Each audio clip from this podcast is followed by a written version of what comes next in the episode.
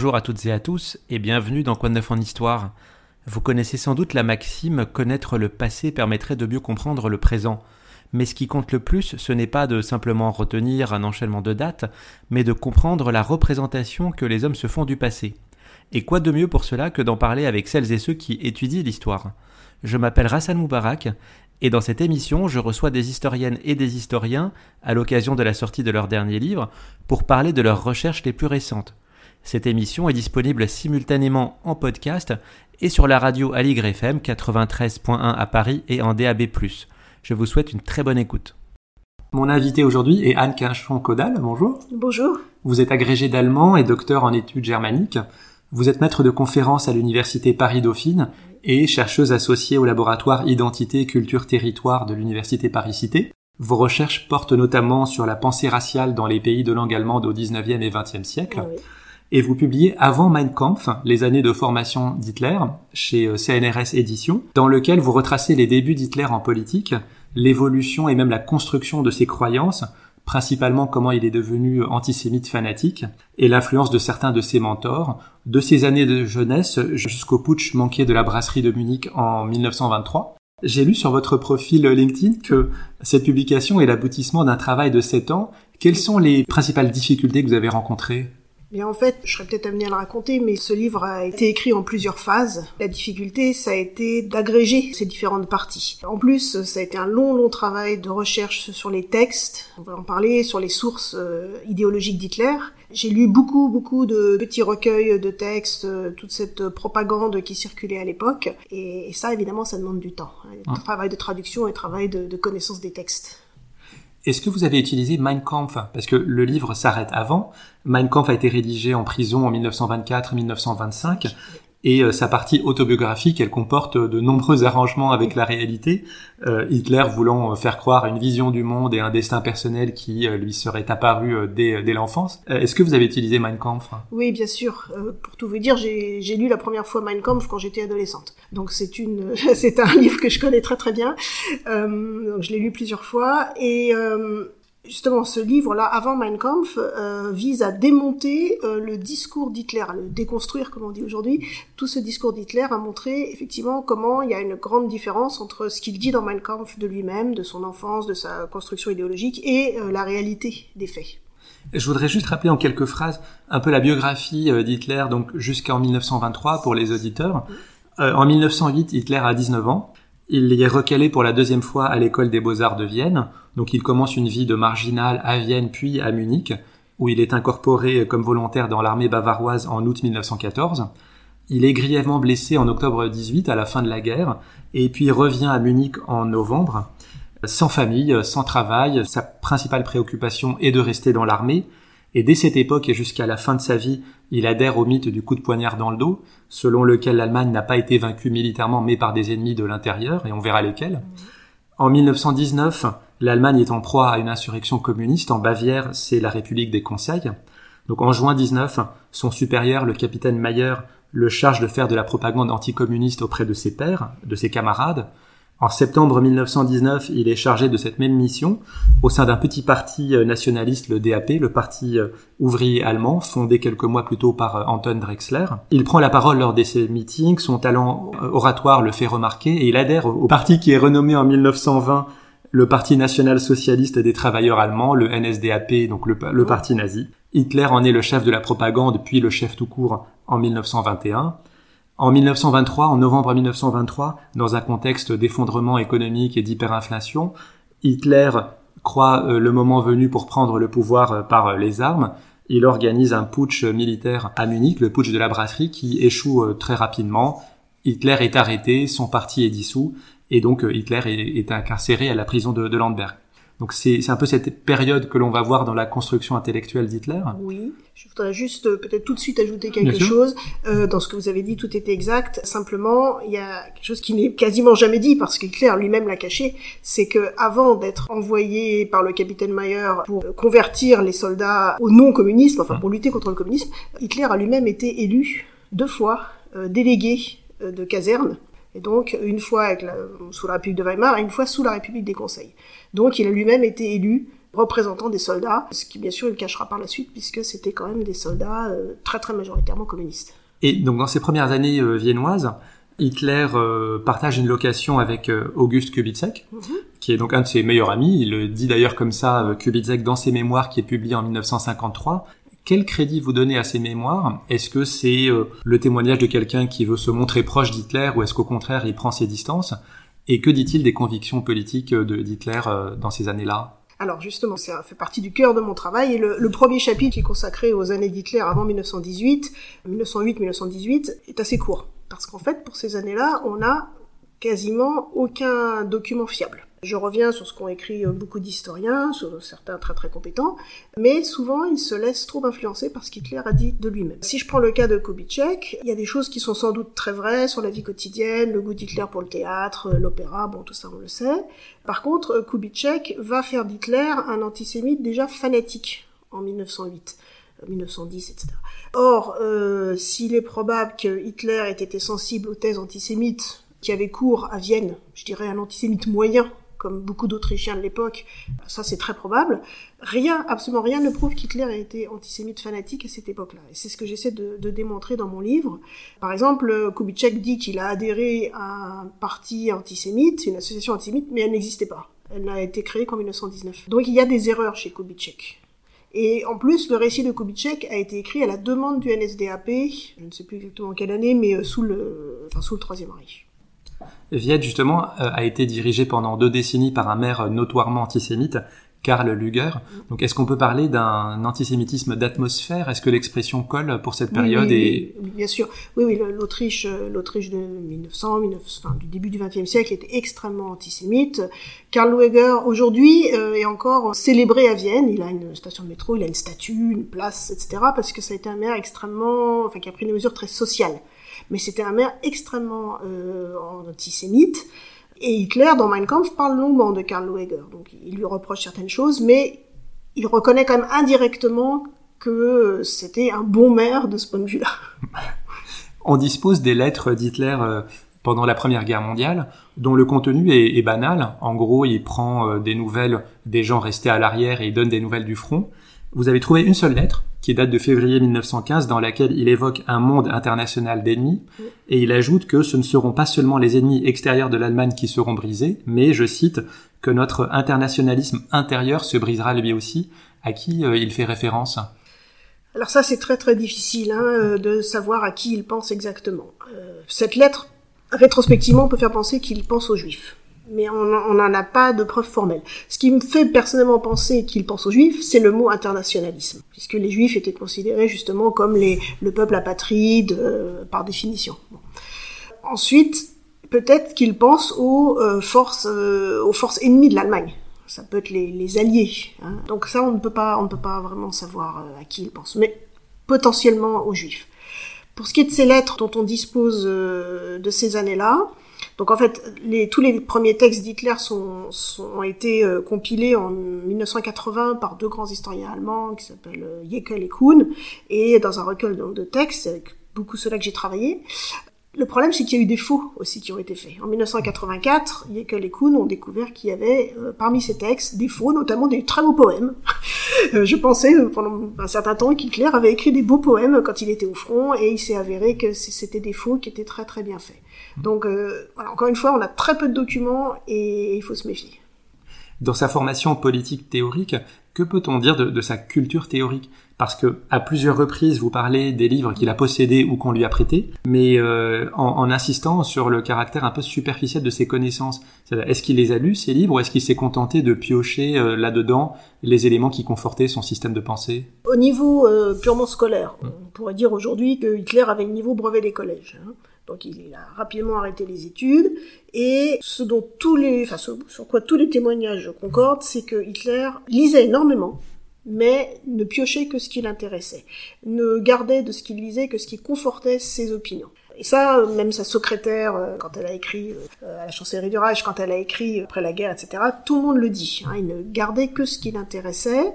Il a donc il y avait un médecin, un dentiste qui s'appelait Friedrich Krohn qui a euh, prêté, qui avait une très grosse bibliothèque, hein, qui a été un des premiers membres du NSDAP et qui a prêté beaucoup de livres et qui avait des listes des livres qu'il prêtait. Donc ça, ça nous permet de savoir ce qu'Hitler a lu. Il a été interrogé par les Alliés euh, en 45 et euh, c'est assez, c'est assez concordant avec ce que je peux voir moi de, qui apparaît dans les discours d'Hitler. Mais encore une fois, on imagine mal Hitler lire vraiment euh, Schopenhauer, puisqu'il est réputé avoir Schopenhauer en permanence sur lui, même au front. Enfin bon, c'est très très peu crédible. Schopenhauer, Nietzsche, enfin tous les grands penseurs, des livres d'histoire. Donc on peut penser qu'il les a consultés. Qu'est-ce qu'il en a retenu? Ça, c'est très difficile à savoir. Et on sait par exemple s'il a lu euh, Marx et Engels? Je ne pense pas. Non. je ne pense pas, ne serait-ce que parce que c'est quand même une lecture assez compliquée qui suppose euh, déjà des si je prends le capital il faut quand même déjà des très bonnes connaissances en économie et je ne pense pas qu'Hitler les avait D'accord. honnêtement Alors- peut-être peut-être le manifeste hein, du parti communiste ça c'est tout le monde fiche- peut lire ça En fiche lecture. en fiche lecture voilà Alors, si les talents euh, oratoires d'Hitler sont incontestables, on peut pas en dire autant de ses talents d'écrivain. Euh, J'avais eu l'occasion de recevoir ici même Olivier Maloney, qui avait retraduit Mein Kampf pour euh, la version euh, critique parue chez Fayard en 2021, et on avait discuté de la langue d'Hitler dans Mein Kampf. On avait dit qu'elle n'était pas parfaitement structurée et qu'elle était même parfois difficile à comprendre pour ses contemporains. Est-ce que stylistiquement vous retrouvez la même chose dans ses écrits antérieurs? Alors, moi, j'ai pas travaillé euh, sur les mêmes documents que qu'Olivier Madoni avec Mein Kampf, parce que moi, je travaille essentiellement sur les discours. Et les discours sur lesquels je travaille, en fait, ce, ce dont on dispose, ce sont essentiellement des comptes rendus faits par la police ou l'armée qui venaient écouter tous ces groupuscules d'extrême droite ou d'extrême gauche qui parlaient à Munich. Donc, soit on a des, des phrases clés, mais c'est pas les phrases telles qu'Hitler les a prononcées. On a donc le fameux discours sur lequel j'ai travaillé de 1920, Pourquoi sommes-nous antisémites? Ça, c'est écrit par Hitler, peut-être réécrit après, ça je ne sais pas. Donc là, on a effectivement des éléments de langage. Et puis, on a la lettre qu'il a écrite à un certain Gemlich en 1919, où là, par exemple, on peut remarquer qu'il dit progrom au lieu de pogrom. Et ensuite, j'ai, euh, à la fin de mon livre, j'ai traduit un grand dialogue euh, avec son mentor, dont on parlera sans doute, qui s'appelle Dietrich Eckart. Et là, le, le dialogue est écrit par Eckart. Mm. Donc moi, je n'ai pas beaucoup travaillé sur la langue euh, d'Hitler à proprement parler. Mais bon, on sait très bien que c'était pas effectivement une langue très châtiée. Même quand on l'entend, quand on a les enregistrements, il a un accent bavarois très très fort ou, ou autrichien très fort. C'est pas une très belle langue. Dans les termes qui sont euh, pratiquement intraduisibles, il y a Volkisch. Est-ce que vous pouvez nous dire donc brièvement en quoi consiste ce courant euh, intellectuel et politique en Allemagne? Et est-ce que Hitler s'inscrit dans cette mouvance? Donc Völkisch, donc c'est un mot que- je ne traduis pas. Et que parfois on traduit à tort en français par euh, nationaliste, raciste, etc. C'est beaucoup plus compliqué que ça, c'est un mélange de tout. Ça part du mot folk. Le mot folk en allemand, il faut partir du 19e siècle, c'est plutôt un mot qui relève de la gauche au départ, à l'époque où les nationalistes allemands, donc qui étaient de gauche, voulaient une union des peuples allemands, après le traité de, Vienne, hein, des peuples allemands autour de ce qui est allemand. Et qu'est-ce qui est allemand? C'est la langue et le sang.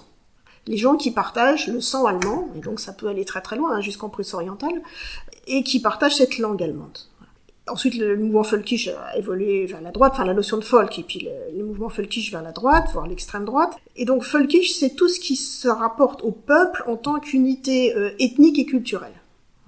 Et Hitler, évidemment, s'inscrit dans, dans ce mouvement folkish, et il y avait des centaines, des centaines de groupuscules folkish autour de 1900, 1930. Et donc moi, j'ai beaucoup travaillé sur eux, et ils ont vraiment... Euh, profondément marqué euh, la pensée allemande de droite et d'extrême droite de ces années-là. Et donc Hitler hérite directement ou indirectement, c'est ça qui est compliqué à savoir, de toutes ces publications folkish, donc beaucoup de petits recueils d'une quinzaine de pages euh, ou des livres d'une euh, de centaines de pages, mais qui ont été énormément vendus, énormément lus. Et est-ce que cette pensée Volkisch, est-ce qu'elle exige une pureté de la race germanique? Et est-ce qu'il y a une composante antisémite obligatoire là-dedans? Quasiment obligatoire, oui. Ouais. oui. Oui, oui, oui, on peut dire obligatoire, oui. Euh, puisque le, les juifs, euh, dans cette logique-là, n'appartiennent pas au folk. Hmm. Ils ne peuvent pas. Ils peuvent être euh, baptisés chrétiens, euh, il y en a eu beaucoup hein, au cours du XIXe siècle, euh, enfin, deuxième moitié du XIXe siècle, qui sont devenus chrétiens pour accéder à certaines professions, par exemple, mais ils restent, euh, aux yeux de ces gens-là, de toute façon juifs. Hmm. Donc jamais, ils n'appartiendront jamais au folk. On l'a dit au début, au sortir de la guerre, le seul lien finalement avec la société d'Hitler, c'est l'armée. Et c'est l'armée qui l'envoie, on va dire, infiltrer, pour employer un mot euh, moderne, euh, ces groupuscules nationalistes. Mais quel est le sentiment général dans l'armée à ce moment-là? Est-ce que est-ce qu'on est nationaliste, socialiste, antisémite? Le commandement de l'armée est nationaliste, plus ou moins antisémite, ça dépend vraiment des gens. Il y a aussi des juifs hein, qui étaient officiers, donc euh, il n'y a pas d'antisémitisme euh, systématique. Euh, mais en tout cas, nationaliste, oui. L'armée, très très majoritairement, était hostile à la République. Mais, mais l'hostilité à la République, elle est partagée par certains courants de gauche. Hein, il faut bien savoir que c'était une République qui s'est retrouvée comme ça, presque imposée. Enfin, en tout cas, le traité de Versailles, lui, a été imposé. La thèse centrale du livre, c'est que l'antisémitisme d'Hitler s'est donc affirmé progressivement entre 1919 principalement et 1923, jusqu'à devenir le point central de ses croyances. J'aurais revenir sur euh, quelques étapes fondamentales dans ce processus. Le 24 février 1920, Hitler énonce le programme du parti nazi lors d'une réunion euh, publique. Donc c'est le fameux programme en 25 points, et euh, dont il n'est pas le seul auteur. Et quelques mois après, le 13 août 1920, il prononce toujours à Munich ce fameux discours euh, nauséabond Pourquoi nous sommes antisémites, qu'a priori il a écrit seul et euh, que vous reproduisez d'ailleurs intégralement. Est-ce que la comparaison de ces deux textes à quelques mois d'écart permet de mieux cerner la, pensée individuelle d'Hitler? Alors, pour ce qui est du programme du parti, on ne sait pas si Hitler euh, l'a coécrit. En février 1920, Hitler n'est pas encore très important dans le parti. C'est à lui qu'on a demandé de le prononcer, de le déclarer, par, déclamer, parce qu'il avait un certain talent qui a été repéré tout de suite, effectivement. Mais euh, c'est pas du tout certain qu'il l'ait écrit. C'est d'autant moins certain que Hans Frank, euh, après la guerre, euh, n'a pas dit que Hitler l'avait écrit. Or, s'il avait été co-auteur, Hans Frank l'aurait sûrement dit. Par contre, effectivement, pourquoi sommes-nous antisémites Août 1920, pour moi, là, c'est vraiment... C'est lui. Oui, c'est lui, et c'est vraiment le tournant essentiel. Ce que j'essaie de montrer dans le livre, c'est sûrement pas que Hitler n'était pas antisémite à Vienne. Hein. Encore une fois, c'est qu'il est passé d'un antisémitisme classique, banal, avec des grosses guillemets, mm. à un antisémitisme fanatique, et que ça, ça s'est joué dans le courant de l'année 1920, à partir en tout cas de mai, mai, juin, juillet, août, voilà. Enfin, août, c'est clair. Et donc il s'est passé quelque chose, il y a eu un basculement. Et ce discours, d'ailleurs, vous le dites, c'est le premier disponible en intégralité. Exactement. Oui. Et en gros, il y a deux parties. La première partie où il parle du travail et la deuxième partie où il parle de la question juive du point de vue racial mm.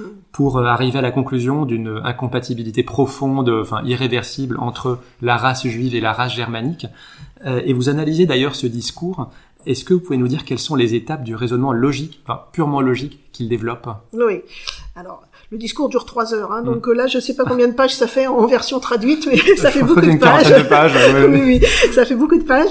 Donc j'ai évidemment que j'ai la sortie de commentaires hein, pour euh, expliquer et aussi, encore une fois, pour ne pas livrer ce genre de, de, de texte euh, comme tel. Hitler parle, enfin Hitler dit, nous, on, nous sommes nationaux-socialistes, donc et à l'époque, c'est encore le national-socialisme est encore un parti, je dirais, très socialiste. Hum. Hein. Il s'adresse aux ouvriers et aux petits commerçants classe moyenne, petite classe moyenne. Et donc il dit, est-ce que vous attaquez le travail? Et il dit, ah non, non, non, nous on n'attaque pas du tout le travail ni le capital, parce qu'on considère que ça, ce sont des valeurs ariennes. Et donc il va remonter à l'histoire euh, fantasmée euh, du, des Ariens dans le Grand Nord et qui sont obligés de lutter pour survivre parce qu'il fait froid, etc. Mmh. Et ensuite il va expliquer donc que le travail est une valeur fondamentalement arienne. Donc nous, NSDAP, on n'a rien contre le travail, ni le capital. Par contre, chez les Juifs, il, euh, il dit, bah, écoutez, on va prendre la Bible. il n'a pas été seul à faire ça. Et puis, si j'ouvre la Bible, au début, la Genèse, je lis, euh, Dieu dit à Adam, euh, bah, tu gagneras ton pain à la sueur de ton front. C'est quand il le chasse du Jardin d'Éden. Et donc, vous voyez, les Juifs n'aiment pas le travail. D'où deux approches totalement différentes. Et les Juifs n'aiment pas le travail, ils ne sont pas créateurs de culture, ils vivent en parasites, et eux, ce qu'ils, le capital qu'ils aiment, c'est uniquement le capital boursier. Hein. Ils, ils travaillent, ils font fructifier l'argent. Et donc, vous voyez, deux approches totalement différentes du travail qui nous révèlent deux âmes raciales, deux visions du monde totalement différentes, deux races incompatibles. C'est ça sa logique. Alors, nationaliste et socialiste, euh, le parti nazi n'était pas le seul à l'être à ce oh, moment-là. Euh, Est-ce que l'antisémitisme est une caractéristique de ce parti-là? Pas particulièrement. non, non, non, non. Il y avait, il y avait énormément de, de partis euh, très très proches, euh, de partis folkish, euh, folkish nationalistes, etc. il y avait un parti national-socialiste en Autriche. D'ailleurs, ça, ça pose des problèmes quand on lit les documents parce qu'on sait pas toujours de quel il est question. Non, non, c'était vraiment le vraiment le voir le NSDAP comme un petit parti parmi d'autres vraiment absolument pas original. Hitler n'était pas original, le parti n'était pas original, les idées développées n'étaient pas absolument pas originales. Alors Hitler, il reprend beaucoup les, euh, les idées politiques d'un économiste qui s'appelle Gottfried Feder, qui est euh, membre aussi du parti nazi, euh, sur les chaînes de l'usure, comme quoi les peuples sont liés par le prêt, la bourse, etc.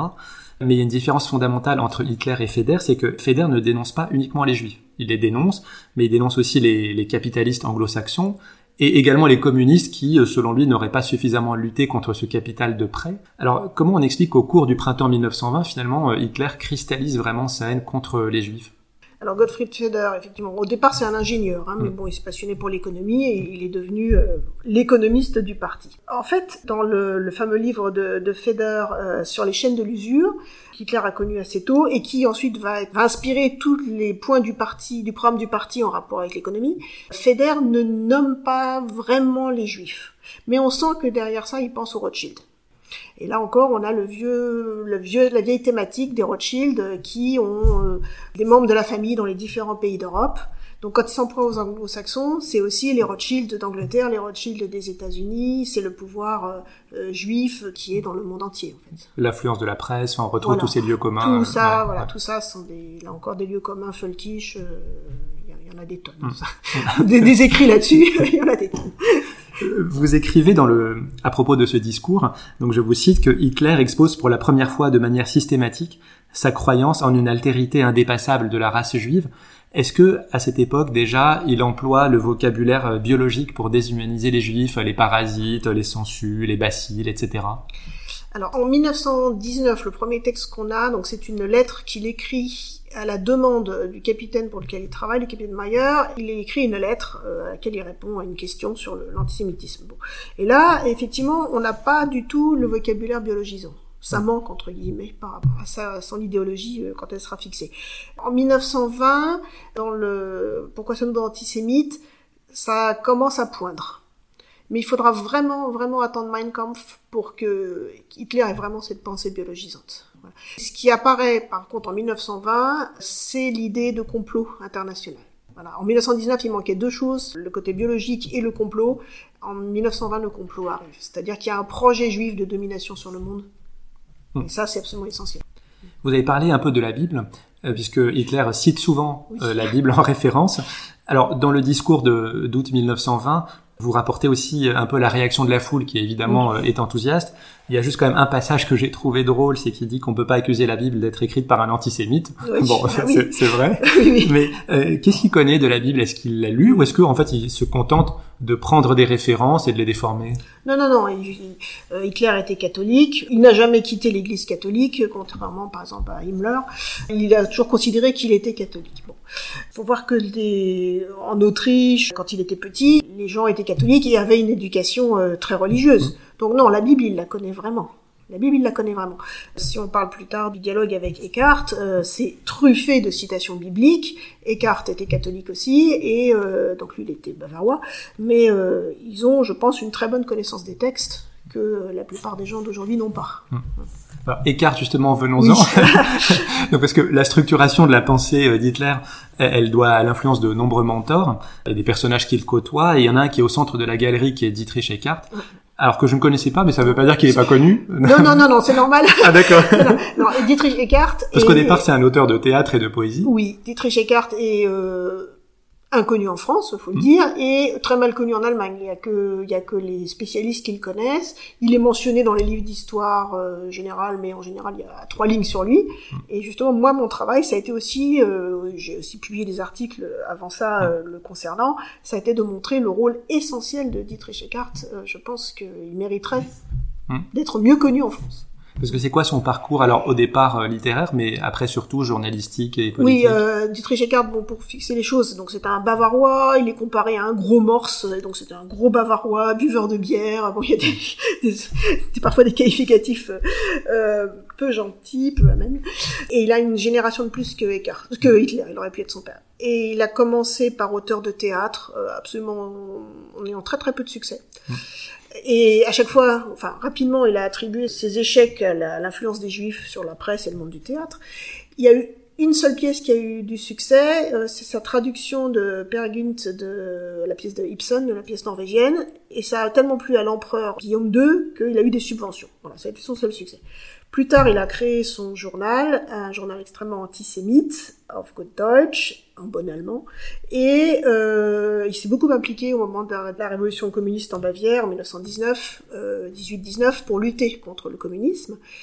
Et il a eu des liens étroits avec le, début du NSDAP, et c'est lui qui a financé l'achat du journal du NSDAP, le Völkischer Beobachter, parce que ben, il avait quand même certains, certains revenus. Et il est mort en 1923, juste après le putsch, mm. auquel il n'a vraisemblablement pas participé.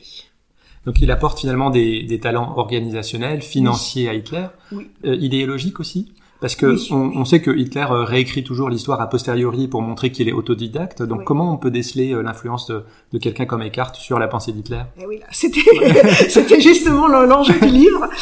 Alors comment est-ce que j'ai procédé? Ben Déjà, c'est pour ça que c'était long. euh, donc lecture systématique de tout ce qui a écrit Eckhart, et puis en croisant avec ce qu'écrivait ou ce que disait Hitler à l'époque. Si je prends euh, Eckhart, euh, bah, il a ses petites manies dans son journal en 1919, qui cite toujours Schopenhauer, et euh, Hitler va se mettre à citer Schopenhauer. Eckhart va citer certains passages de la Bible, paf, ils vont apparaître dans les discours d'Hitler. D'accord. Donc progressivement, il y a des choses qui apparaissent chez Hitler. Bon, on sait historiquement que Eckhart a emmené Hitler rencontrer des chefs d'entreprise à Berlin pour lui pour lui faire connaître le milieu financier. Il lui a appris à parler, il lui a appris à s'habiller, à se tenir correctement, sans être péjoratif. C'était vraiment le provincial, euh, très très provincial. Et même à même à Munich, ça tranchait. Alors évidemment, euh, Hitler va s'émanciper petit à petit des cartes, comme avec euh, beaucoup d'autres. Mais cependant, euh, il y a dans le second tome de Mein Kampf, euh, la dédicace à la fin est assez inhabituelle pour Hitler. Je la cite, il dit « Je veux aussi compter parmi ces héros un qui consacra sa vie à la résurrection de son peuple, de notre peuple, par ses écrits, par sa pensée et finalement par son action, Dietrich Eckart. » Alors on sait que Hitler euh, n'est pas toujours sincère, il instrumentalise cela, mais quelle place il réserve à Eckart dans le panthéon nazi, notamment quand ils arrivent au pouvoir? Oui, c'est ce à quoi j'ai consacré le quatrième chapitre. En fait, c'est l'instrumentalisation du personnage de Descartes. Parce qu'en fait, je disais qu'Eckhart était mort en 1923, juste après le putsch. Pendant l'année 1923, Eckhart il a été euh, condamné par la justice de la République de Weimar et il est allé se réfugier à Berchtesgaden, vous savez, dans les Alpes bavaroises. À ce moment-là, Hitler a, a, quasiment coupé les ponts avec lui. Eckhart s'est plaint de ne plus voir Hitler. Eckhart est de plus en plus critique vis-à-vis d'Hitler. Eckhart, visiblement, n'a même pas été informé du putsch. Bon, là, il y a un certain flou, parce que bah, il y a des choses qui se disent pas trop, mais on, déduit en creux qu'Eckhart n'a pas participé au putsch. Il a été emprisonné quand même euh, après le putsch, et il est mort euh, juste après avoir été libéré de prison, fin 1923. Hitler, évidemment, était en prison, n'était pas à son enterrement, mais Hitler, de toute façon, avait pris ses distances. Il avait passé la direction du Völkischer Beobachter à Alfred Rosenberg, l'idéologue du parti, et ensuite, Hitler a quasiment gommé toute l'influence qu'Eckhart a pu avoir sur lui. Simplement, progressivement, il va utiliser son personnage, donc il va y faire référence à la fin de Mein Kampf, parce que Eckhart était connu dans, ces milieux-là. Il était vraiment connu, c'était une figure de référence. Et puis ensuite, sous le Troisième Reich, il y aura euh, des statues d'Eckhart, euh, il y aura un, hôpital Eckhart, euh, il y aura même une, ça existe toujours aujourd'hui à Berlin, une tribune de concert Eckhart je voulais faire une blague, l'université Descartes. non, là ils sont pas allés jusque là. ok. Alors pourtant, Eckhart garde une admiration pour Hitler. Oui. Euh, quand on voit la façon dont il parle de lui, c'est vraiment le Führer, un terme qui euh, arrive dans la, le champ politique public fin 1922. Pour lui, c'est la personne qui doit porter les idées du parti. Le dernier livre de Descartes sort euh, de manière posthume en 1925, donc deux ans après sa mort. Euh, il s'intitule Le bolchevisme de Moïse à Lénine. une conversation entre Adolf Hitler et moi. Alors, c'est pas exactement une conversation unique euh, retranscrite fidèlement. On voit bien que c'est Eckhart qui écrit et vous l'avez dit stylistiquement, on voit que les réponses d'Hitler sont plus proches de la façon de s'exprimer de Descartes. Alors, premièrement, vous avez fait le choix de traduire intégralement euh, et d'inclure ce livre. Pourquoi ce choix? En fait, je suis partie de, Eckhart. Euh, on m'a suggéré de traduire ce texte qui était important et pas du tout connu. Donc, je suis partie de la traduction. Et puis, évidemment, il fallait le commenter. Oui, je précise qu'il y a un appareil critique important. Eckhart lui-même avait fait des notes de bas de page, et vous, il y a plus de notes de critiques que de notes de bas de page. Oui, parce qu'en fait, je me retrouve face au même problème que lorsque, en France, Mein Kampf a été retraduit, hein, donc chez Fayard. C'est pas évident non plus de traduire ce genre de littérature. Le texte de Eckhart, euh, je le trouve assez fort. Encore une fois, Eckhart avait quand même un certain talent euh, littéraire même si là c'est juste une conversation, que le texte est inachevé, il y a des, il y a des choses qui auraient peut-être dû être retravaillées, mais il se dit globalement assez bien. Et donc on va pas non plus donner ce genre de littérature comme ça, parce que là celui-là il se trouve pas en, pas vraiment en version française, il y a qu'une version très mal traduite, illisible, donc il fallait mettre un gros appareil euh, critique. Donc j'ai traduit ça, et puis de fait ça m'a amené à travailler sur Eckhart, en fait, c'est l'inverse du sens du livre, du chapitre. Et travaillant sur Eckhart, je suis, j'ai été amenée à travailler sur les débuts d'Hitler et à voir comment Eckhart a vraiment joué un rôle de mentor. Et qu'est-ce qu'on y trouve dans ce livre? Parce qu'il y a aussi beaucoup de références bibliques, donc c'est c'est quoi? C'est un historique de la question juive? C'est ça. Là, le, le, texte commence par euh, Hitler, donc il s'appelle Il hein, dans le mm. dans le discours. Euh, il est pas nommé. Euh, il y a que sur la couverture, qui, dans le titre, qu'il est nommé comme Hitler. Sinon, c'est je, il, je, il. Bon mon personnel. Il dit on ne sait pas considérer l'histoire du monde. Voilà. Et il dit ce qui explique tous les événements mondiaux, c'est le fait qu'il y ait une présence qui influence le cours des choses. Et cette présence qui influence le cours des choses, ce sont les juifs.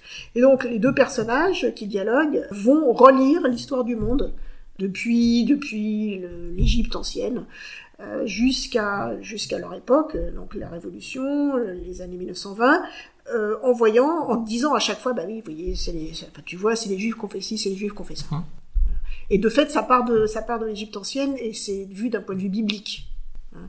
On a tous les récits, euh, Moïse, Joseph et ses frères, etc. Enfin, les grands récits bibliques euh, relus, euh, lus justement pas du point de vue de la Bible, mais du point, d'un point de vue antisémite. Et vous pensez que le contenu a influencé Hitler, parce qu'il est sorti donc de manière posthume. Est-ce que ce sont des conversations complètement imaginées par Eckhart ou est-ce que euh, ce qu'on y trouve euh, a pu influencer Hitler? Ça, c'est la question très très intéressante. En fait, c'est un historien allemand qui s'appelle Ernst Nolte qui, dans les années, je crois, 70 ou 80, donc, a signalé que ce discours existait et pour lui, pour lui, c'est authentique. On l'a un peu oublié, puis d'autres historiens en ont un peu discuté. Ce qui est certain, c'est que le texte est réécrit. Bon, Hitler ne parlait pas comme ça. Je pense quand même que sur le fond, c'est réel. C'est-à-dire qu'il y a vraiment un échange. On peut même penser que ça s'est tenu vers le milieu de l'année 1923, euh, l'été 1923, je ne sais plus, quand Hitler est venu rendre visite, la seule fois où il est venu rendre visite à Eckhart à Berchtesgaden. Voilà. C'est probablement à ce moment-là que ça a été écrit. Et Eckhart, donc vous le disiez, cite beaucoup, donc il met des notes de bas de page euh, de son mmh. texte, il cite ses sources, et il y a des erreurs. Et en fait, quand il a été emprisonné après le putsch, il demandait à être libéré, il disait, je suis en train de travailler sur un texte que je voudrais bien terminer, et il faut que je vérifie aussi mes, sources.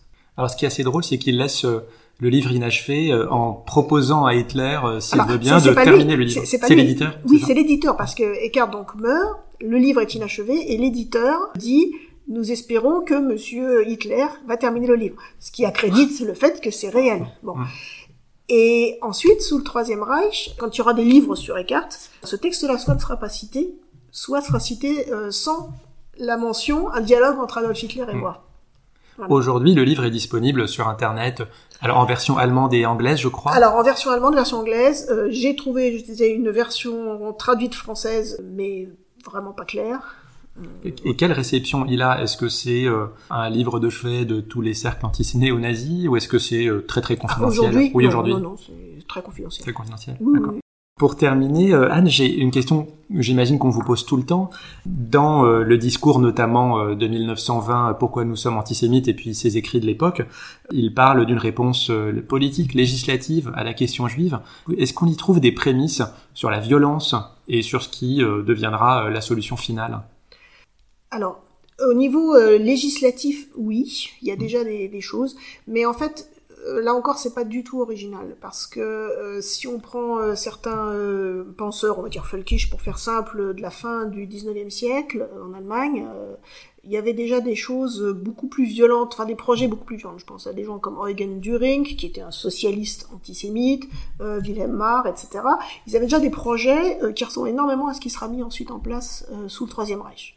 Donc, oui, il y a des projets, mais les termes, c'est plutôt éloignement. Enfin, on veut séparer les, les juifs de la communauté nationale. Voilà, il n'y a pas du tout de projet d'extermination. Oui. Même de déportation, c'est anachronique de parler de ça à l'époque. Déportation, ça commence chez certains, voilà. Mais c'est pas, je sais pas dans le NSDAP qu'on trouve les, les choses les plus précises et les plus violentes. Merci beaucoup, Anne ben Avec plaisir. Je rappelle le titre de votre livre, Avant Mein Kampf, les années de formation d'Hitler, chez CNRS Éditions. Une très belle couverture, très sobre, très saillante. je vous remercie d'avoir accepté cette invitation. C'était un plaisir, merci beaucoup. Merci. Et je remercie nos éditeurs de nous avoir suivis et je vous donne rendez-vous bientôt pour un prochain épisode.